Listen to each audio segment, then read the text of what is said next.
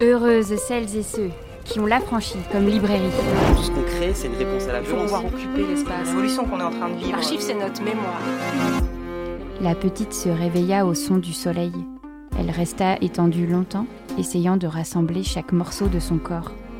Quand elle se leva, elle constata que, étrangement, tout était à sa place. Ses mains, son ventre, ses jambes, son visage, le timbre de sa voix, le bruit de la pluie contre la vitre, l'odeur musquée de sa chambre, les piles de livres jaunis sur le sol.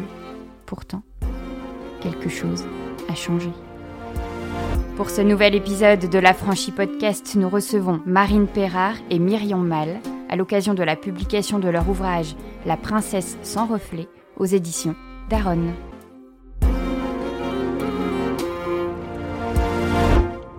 C'est parti. Bonsoir Myriam. Bonsoir. Bonsoir Marine. Bonsoir. Ici, euh, euh, donc Myriam, tu es l'illustratrice. Marine, tu es l'autrice. Comment ça s'est passé en fait? Racontez-nous. Bah, j'ai écrit une première version du texte il y a quelques années maintenant, et en fait c'était la moitié du texte actuel, ça, ça, ça s'arrêtait euh, au milieu. Donc j'avais écrit cette version j'avais présentée à mon agente qui s'appelle Julie Finidori, et on voulait que ce soit un texte illustré parce que c'est un conte, et on s'est dit bah l'illustration ira bien avec euh, avec ce texte-là.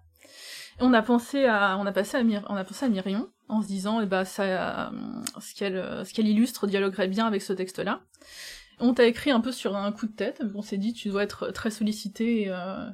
une autrice inconnue, de la poésie comme un genre un peu spécial. Bon, euh, c'est. C'est touchy, mais on ne sait pas. Et tu nous as répondu pour nous dire, euh, eh bien, allons-y. Et on a discuté autour du texte, et tu m'as fait une réflexion dont je ne me souviens plus le contenu exact, mais qui était en gros, euh, il faut faire attention aux, aux idées qu'on transmet à nos communautés et au, au sous-texte qui peut être généré. Et c'est vrai que la première version du texte, hein, la, la première moitié, est une histoire quand même relativement, relativement sombre, et on pouvait se demander un peu quel était, quel était l'espoir là-dedans. Et à partir de là, je me suis dit bon bah on va écrire une, euh, on va écrire une suite, et cette suite sera un peu le pendant lumineux de la première partie du texte. Et c'est venu, c'est venu tout seul. Et à partir de là, on avait la version, euh, on avait la version finale du texte. Euh, on a contacté Daron et on a commencé à faire les illustrations à partir de là.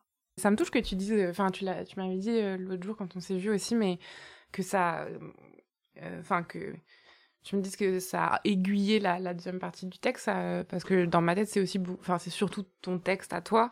Euh, moi pour rajouter, euh, c'est pas tant que je suis tant sollicitée que ça, c'est juste que je, plus ça avance dans ma carrière, plus j'aime euh, faire mes propres projets et je suis très, euh, je suis un peu contrôlante dans mon, avec mon travail, avec ce que je fais. J'aime bien tout maîtriser et, euh, et, j'ai mon, bien mon rythme de travail à moi. Et, puis plus ça va, plus j'essaye de, euh, faire que des projets euh, qui viennent de moi et, voilà.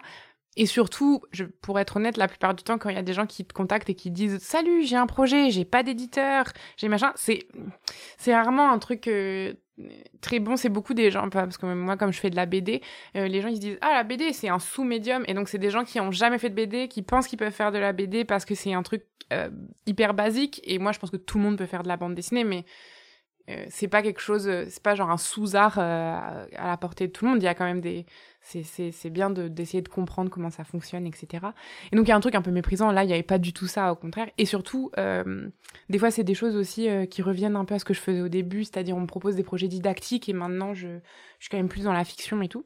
Bref, mais tout ça pour dire, j'ai quand même ouvert le mail, j'ai lu et j'ai été très très très touchée et très émue euh, par le texte. On dirait que j'ai fait toute la première partie pour dire ouais, je suis vraiment une star, tout le monde m'écrit tout le temps. C'est pas du tout ça, c'est plus pour dire que hum, c'est vrai que euh, souvent en tant qu'illustratrice, euh, quand on reçoit des propositions de projets qui n'ont pas forcément d'éditeurs, d'éditrices, euh, c'est souvent des, hum, des choses qui sont pas très professionnelles, pas forcément au niveau de la qualité, mais plus au niveau de l'échange et de ce qui est attendu et des conditions de travail.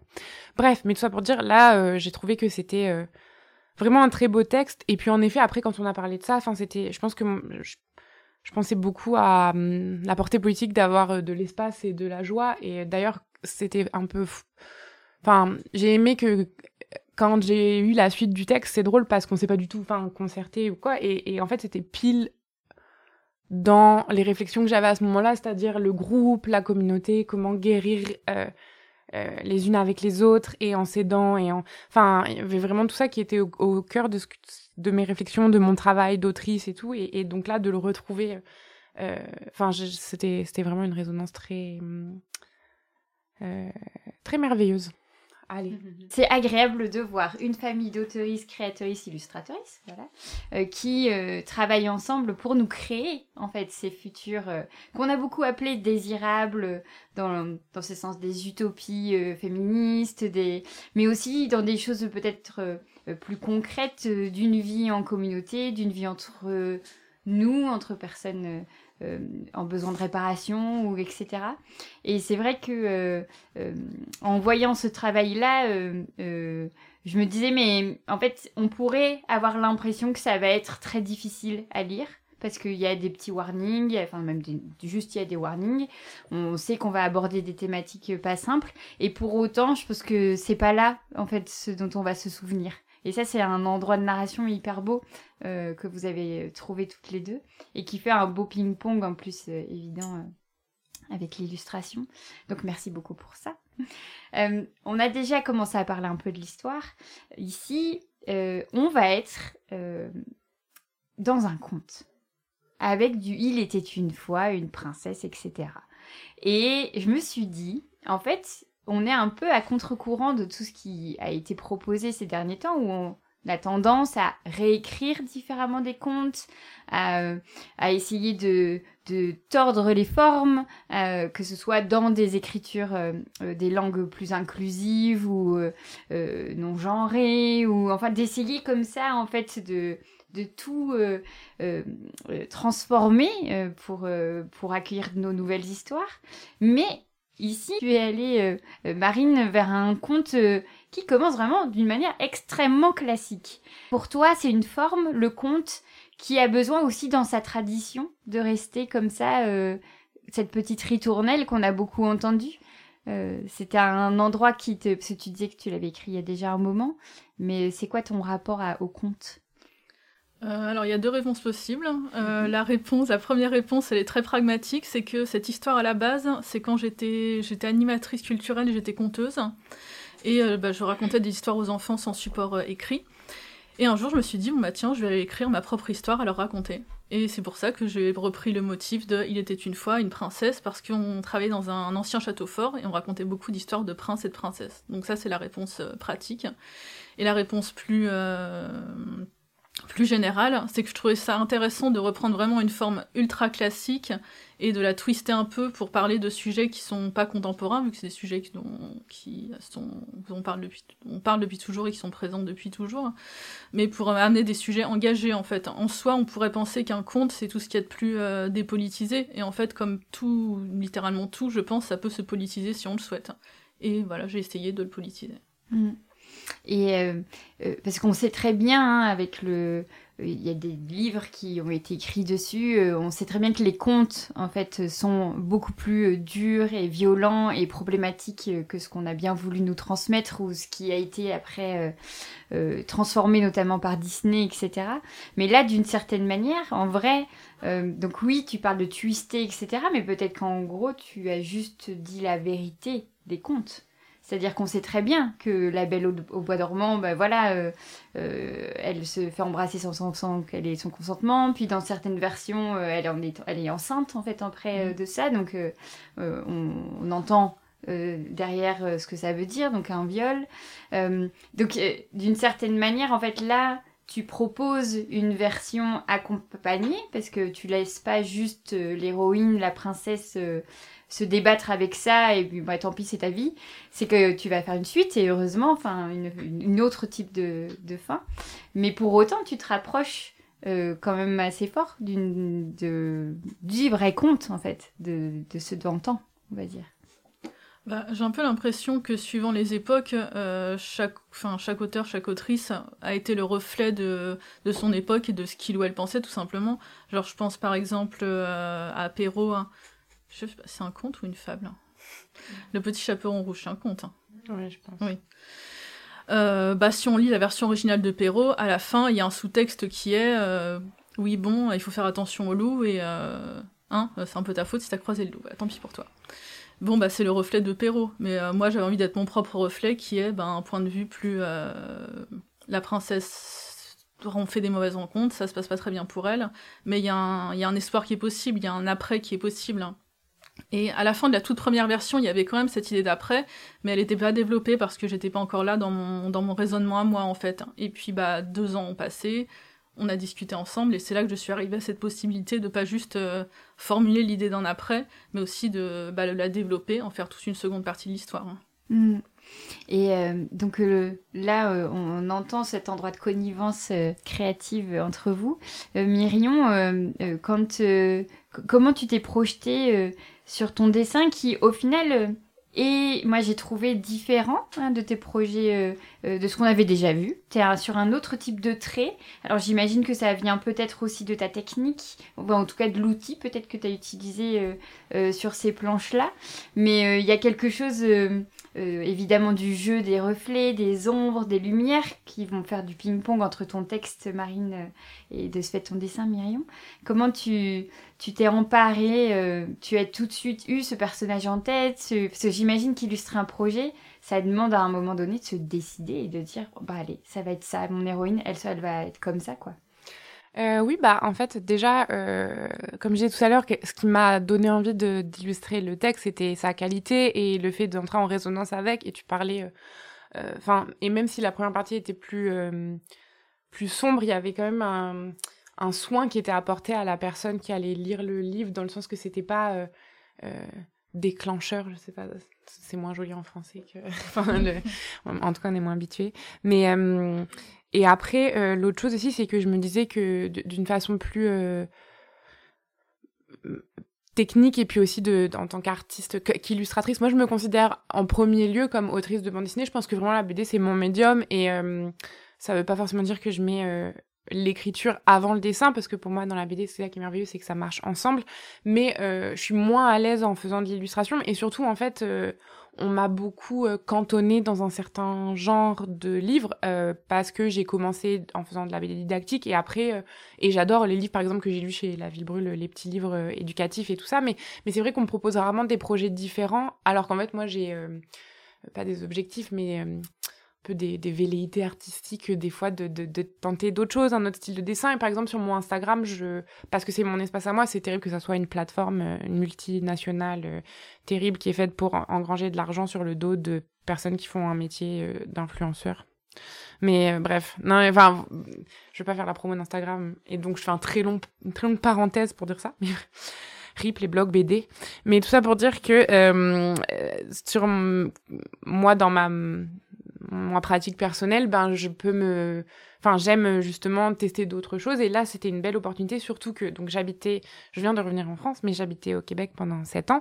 Et euh, et là-bas la scène euh, éditoriale de la poésie est très riche, c'est vraiment euh, un des milieux littéraires où il y a le plus enfin en tout cas j'ai l'impression si je pense à la littérature québécoise je pense à la poésie, à la bande dessinée. Bon, la bande dessinée, j'ai un biais, mais la poésie, c'est vrai qu'il y en a beaucoup. Il y a plein de lectures de poésie, il y a des festivals de poésie, il y a des maisons d'édition spécialisées en poésie.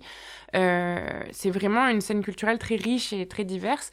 Et, euh, en fait, quand je, trouve qu'en France, euh, il y a moins ça, et y a, je pense qu'il y a autant de poétesses et poètes, mais je pense que c'est quelque chose dans les maisons d'édition où les gens sont plus frileux, les gens... Ont, c'est aussi pas le même euh, public, etc.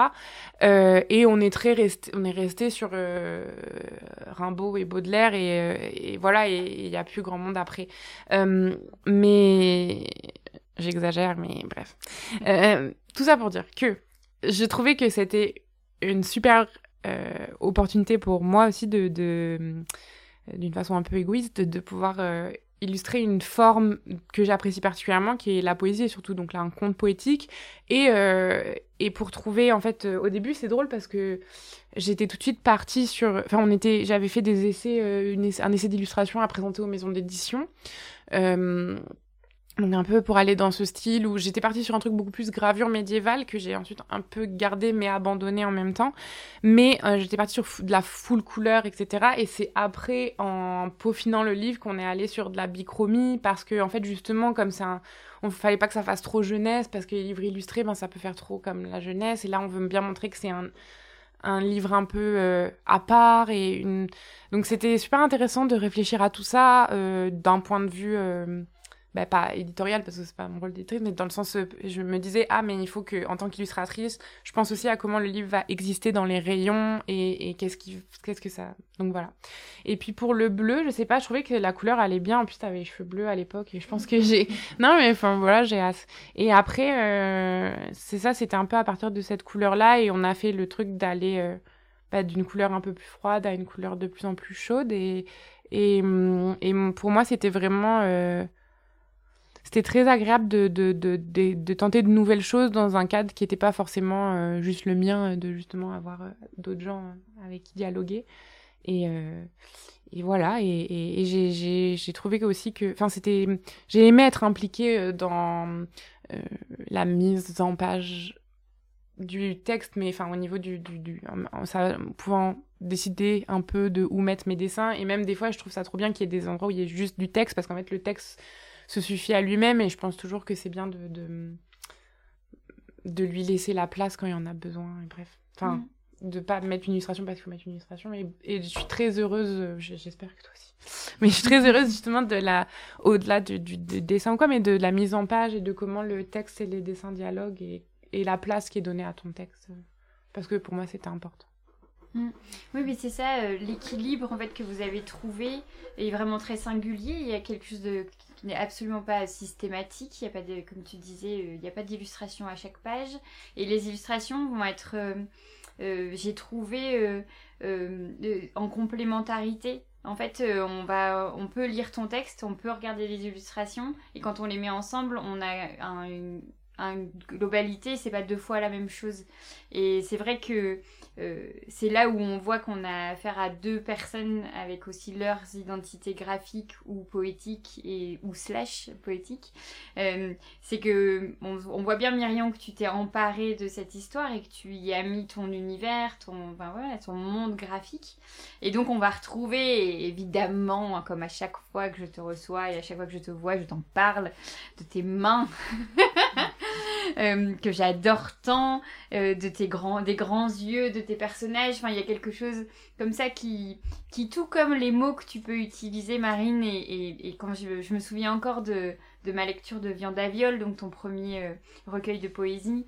Enfin, non, c'est même pas ton premier livre de poésie, c'était pas un recueil.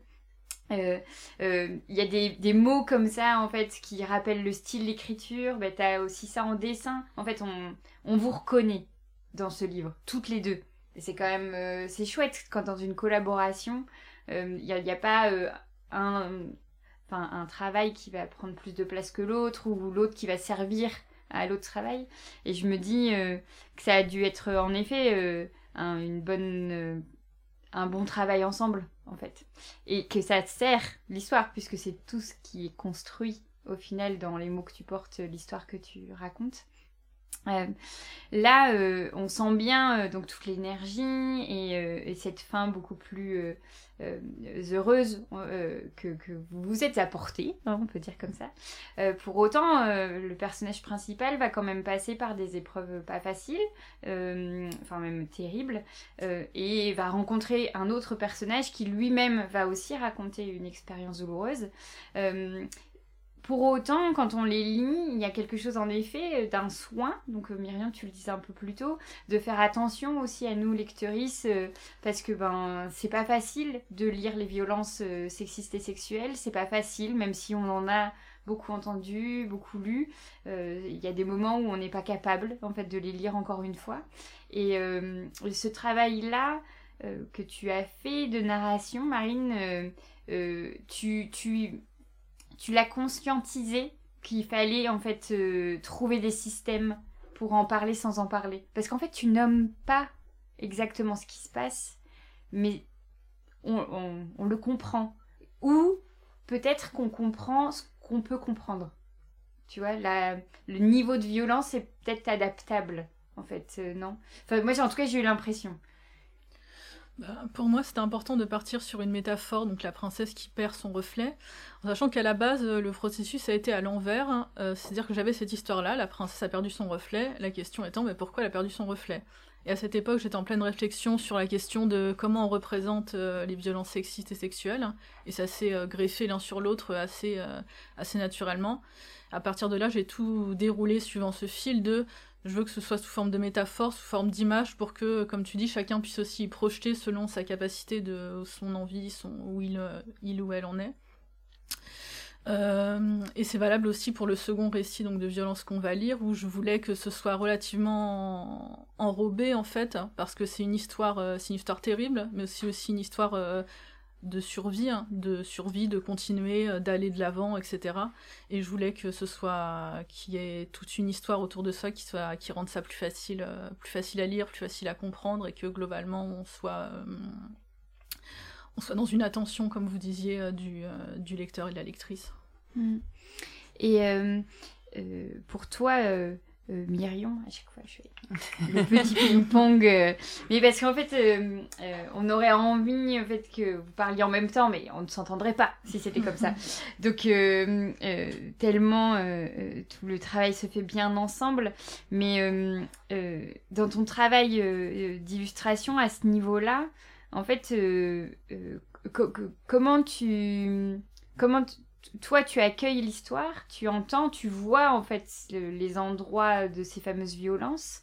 Euh, comment dans ton quels sont les stratagèmes en fait que tu mets en place? Parce que bon là la princesse sans reflet on peut on imagine et c'est la couverture une princesse face à un miroir sans reflet mais il n'y a pas que ça en fait euh, on ne va pas que parler en fait de cet endroit du sans reflet tout au long du livre. Euh, tu comment ton imaginaire a fonctionné à, ce moment-là et de trouver des techniques pour montrer sans montrer en fait au final? Je pense que bah déjà c'est c'est euh, quelque chose à laquelle je, réfléchis depuis longtemps dans mon travail euh, en fait même pas que dans mon travail c'est quelque chose qui m'est venu d'abord en tant que spectatrice euh, de me dire mais pourquoi à chaque fois que je vois des pour le coup, en plus, c'était des violences sexuelles représentées. Ça me met dans un état pas possible. C'est extrêmement violent à recevoir. Euh, et, en fait, bah, c'est des réflexions que j'avais et dans mon travail. Je veux dire littéralement parce que c'était quand je faisais mon blog et où je parlais justement d'analyser les médias. Et, et, en même temps, moi, en tant qu'artiste, dans mon travail d'écriture, je me disais, mais en fait, j'ai l'impression, et donc en tant que spectatrice, et tout ça, je me disais, mais en fait, j'ai l'impression que on n'a pas besoin et que c'est pas fait pour nous. Et, euh, et, d'un autre point de vue, euh, par exemple en tant que personne blanche, euh, quand on voit des violences racistes et tout, souvent on se rend compte que c'est des choses qui sont faites. Enfin, non, c'est pas ce que je veux dire, pardon. Quand il y a des violences racistes qui vont être montrées de façon extrêmement graphique, c'est comme c'est pour nous dire, genre, pour des spectateurs et spectatrices blanches, pour dire Ah, on veut vous choquer, vous. Et ça va parce que vous n'avez pas dans cet imaginaire euh, cette peur-là ou voilà. Et c'est un peu la même chose. Euh, euh, donc de l'autre côté, en tant que femme, où où bah, j'ai l'impression que c'est pas destiné à moi en fait. Enfin que c'est pas destiné pas moi personnellement, mais aux femmes, au groupe des femmes, au groupe de personnes qui ont vécu des violences sexuelles ou qui en ont qui ont été qui ont grandi avec la peur d'en vivre parce que c'est aussi quelque chose on n'est pas obligé d'en avoir vécu pour et, euh, et notamment je m'intéresse beaucoup à euh, l'imaginaire collectif et donc à quel imaginaire collectif on va faire appel quand on écrit un livre, euh, quand on illustre un livre ou, d'autres médiums, il se trouve que ça c'est le, mien. Mais euh, et en fait, euh, bah, par exemple, si jamais je me dis que l'imaginaire collectif auquel je fais appel, c'est les personnes victimes de violences sexuelles, bah, je vais dire qu'elles vont comprendre en fait les sous-entendus, elles vont comprendre et que ça sert à rien. Et j'y pense pas tant en, en, me disant ah je vais faire quelque chose pour qu'elles comprennent, mais plutôt je vais faire quelque chose pour pas les blesser et tant pis si des gens à côté euh, ne comprennent pas ça. Par exemple, dans C'est comme ça que je disparais, euh, c'est dit dès le début que l'héroïne a vécu euh, des violences sexuelles, un viol en fait, et c'est redit à la fin. Et en fait, j'ai remarqué que pas mal de critiques hommes était complètement passé à côté la au début du livre et, ça peut arriver que des femmes aussi l'aient pas compris parce que c'est évoqué c'est pas et vraiment en mode plot twist final présenter ça du... comme un plot twist final du livre alors que c'était pas du tout le cas. Et en fait euh, tant pis je préfère me dire que, que voilà donc ça c'est un peu ma réflexion. Désolée c'est très long. Euh, mais euh, et donc je pense que là, je me suis pas tant posé de questions par rapport à ce livre en particulier parce que c'est quelque chose que je porte avec moi depuis longtemps. Et en fait, comme le texte de Marine va aussi dans ce sens. Et encore une fois, il s'agit pas d'édulcorer, il s'agit pas de ne pas mentionner, de ne pas en parler, mais juste d'en parler d'une façon où on se dit la personne en face sait. Et donc, je n'ai pas besoin de mettre mes gros sabots et d'étaler ça. Et, donc, euh, par exemple, à un moment, il y a un dessin du prince, et j'ai choisi de le faire un peu de dos pour qu'il soit à la fois mystérieux et inquiétant. Et, et, bon, là, ça paraît un peu bateau dit comme ça, mais, c'est voilà, c'est plus euh, euh, d'aller sur d'autres détails parce que tout ça pour dire que je pense que c'est jamais nécessaire de représenter graphiquement une violence. Euh, là, dans ce cas-là, sexuel et même en... Bah, pardon, sinon je vais partir dans trop de trucs. Mais il y a, bien sûr, il y a des violences qui... Mais en tout cas, par, par exemple, euh, la violence, elle peut être évoquée par beaucoup d'autres choses qu'une représentation très graphique de l'acte. C'est ça que je veux dire. Et, euh, et que quand c'est représenté, c'est tout le temps pour c'est pas c'est fait pour choquer les gens qui ne vont jamais euh, vivre cet acte ou cette peur là exemple moi j'ai fait une maîtrise de cinéma et vous pouvez pas imaginer le nombre de dudes qui veulent absolument montrer l'extrait du viol d'irréversible. J'ai jamais vu. Mais c'était un truc que chaque semaine en classe il y avait un, cours où on, devait choisir un extrait à montrer. Bon bref voilà.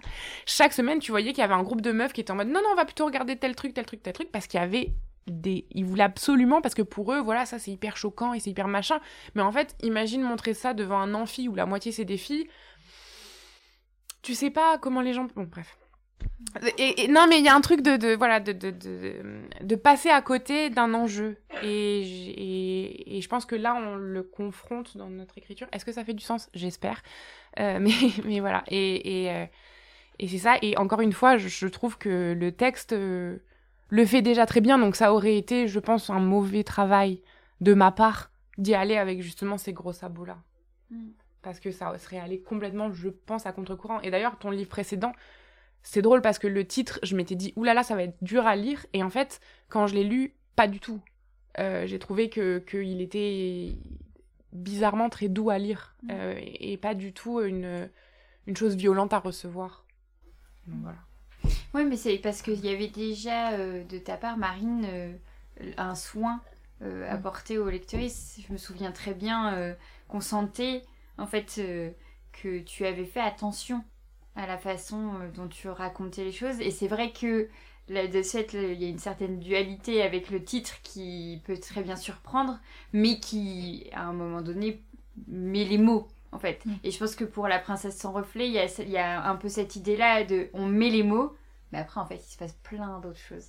Et euh, ben, c'est ce qui crée aussi du jeu, de la surprise, du trouble chez les lecteuristes, c'est que tu, tu, donnes à voir quelque chose, mais en fait, euh, il se passera plein d'autres choses derrière. C'est assez chouette aussi.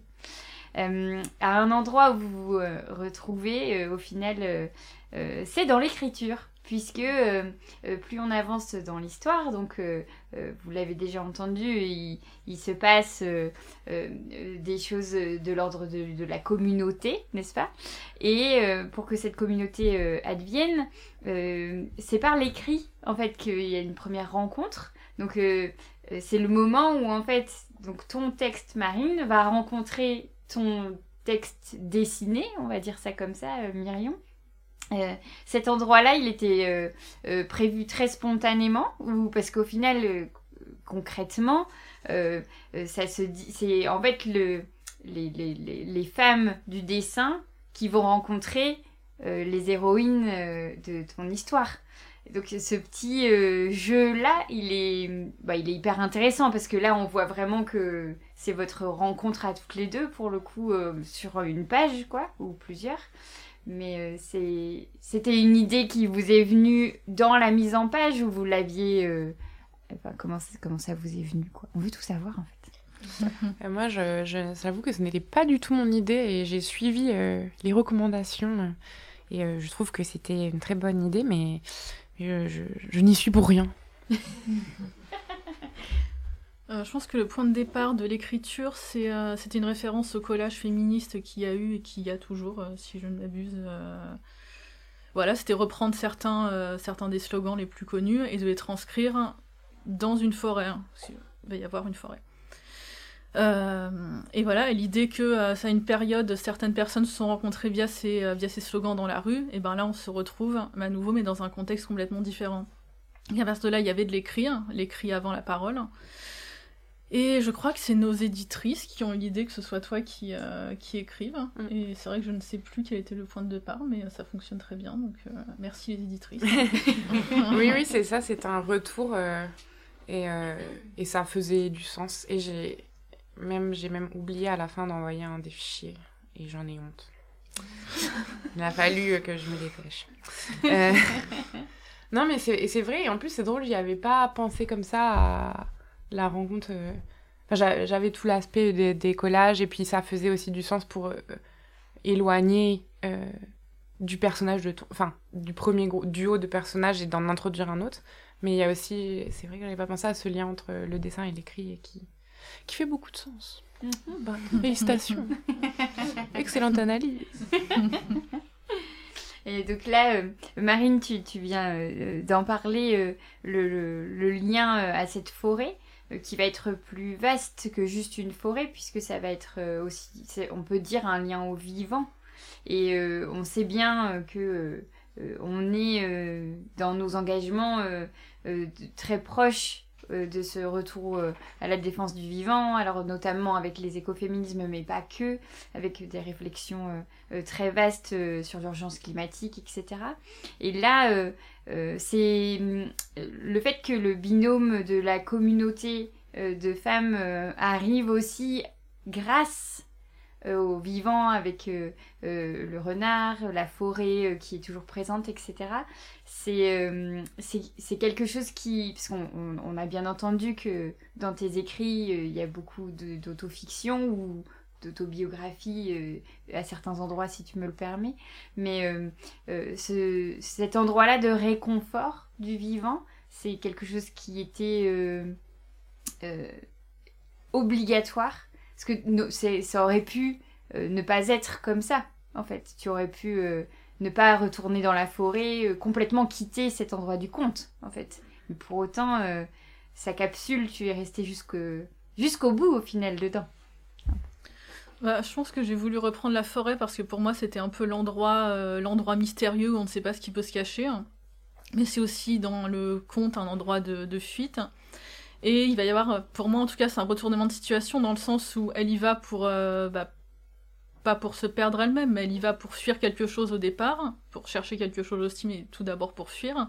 Et puis finalement, c'est dans cette forêt où euh, elle n'était pas en attente de grand chose concrètement, qu'elle va trouver bah, des choses qu'elle n'osait même pas espérer en fait. Hein. Et je pense que le rapport au vivant il était important ici parce que c'est une autre forme de vivant en fait, le, le, monde, des, le monde des humains l'a déçue. Donc elle se tourne vers une autre, euh, une autre forme de vivant et là ça va à nouveau faire sens. Et surtout elle va découvrir des choses qu'elle euh, qu'elle pensait pas découvrir en fait. Et moi de façon générale dans ce que j'écris, je pense que le, le rapport à la nature il est assez présent parce que euh, ça rejoint ce que je disais à l'instant, quand on est déçu de certaines choses, ben, potentiellement on se tourne vers d'autres et euh, ça refait du sens à nouveau. Grande question. Euh, bah, dans, euh, dans, le sens que y en a plein à plein d'endroits. je pense en tant que en tant que personne. Enfin, ça commence très bizarrement. Mais non, en tout cas, en tant que moi-même, c'est un endroit où je mets énormément de d'importance, notamment dans le groupe, dans la communauté, donc le vivant euh, humain, mais, mais pas que. Je suis euh, également végane, le saviez-vous? Euh, Car, non, mais enfin, il y a des choses importantes aussi par, dans cette réflexion-là, et de juste en fait prendre conscience de notre rapport au vivant, de l'impact du fait de tuer, Euh, et euh, mais au-delà de ça aussi depuis, euh, je m'en mêle un peu, mais depuis la pandémie, je pense qu'il y a une grande volonté, j'ai l'impression chez les gens de peut-être juste de ma génération, mais j'ai pas l'impression des gens aussi plus jeunes probablement.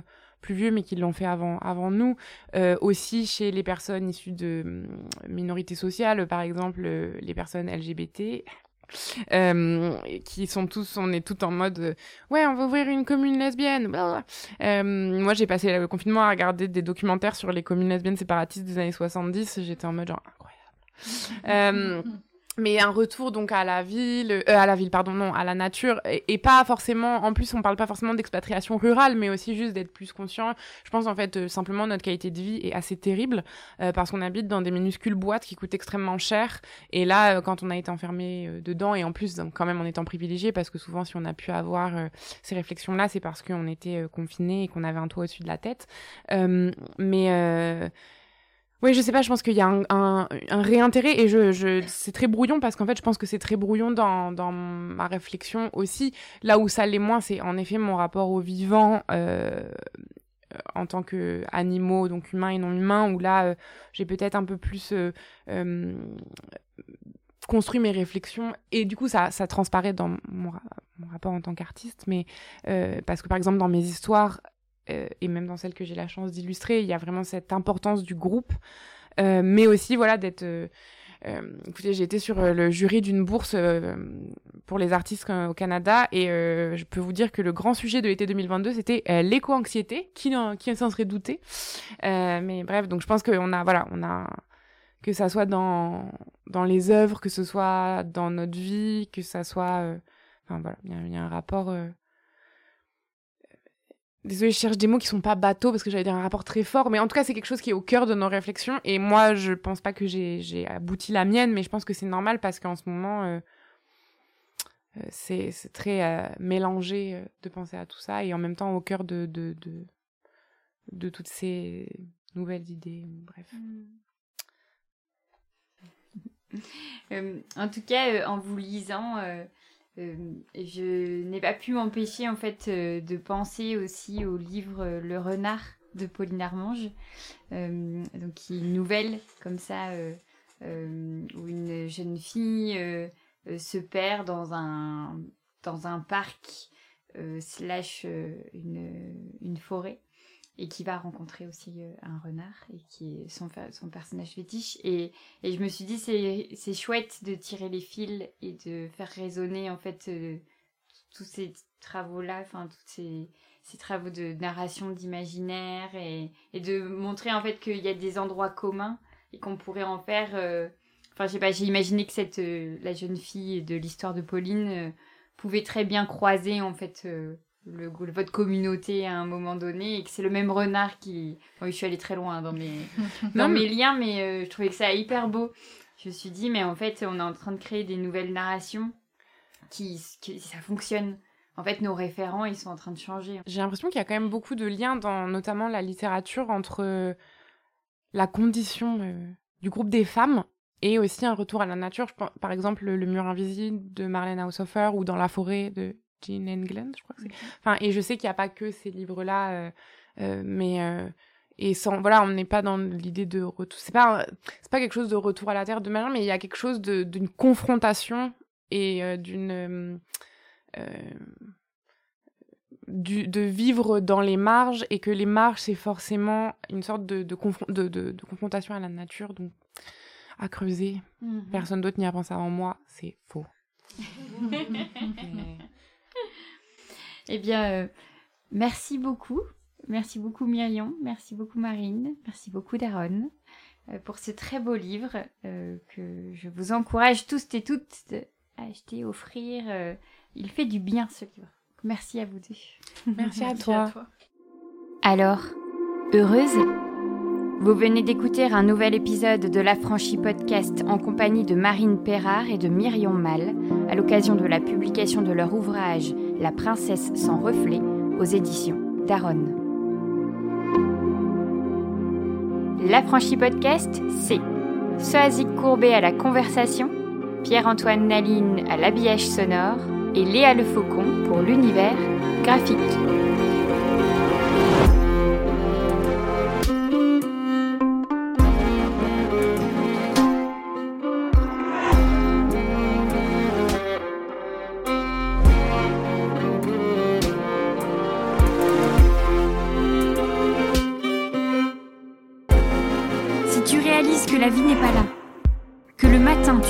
Sans savoir où tu vas. Résiste.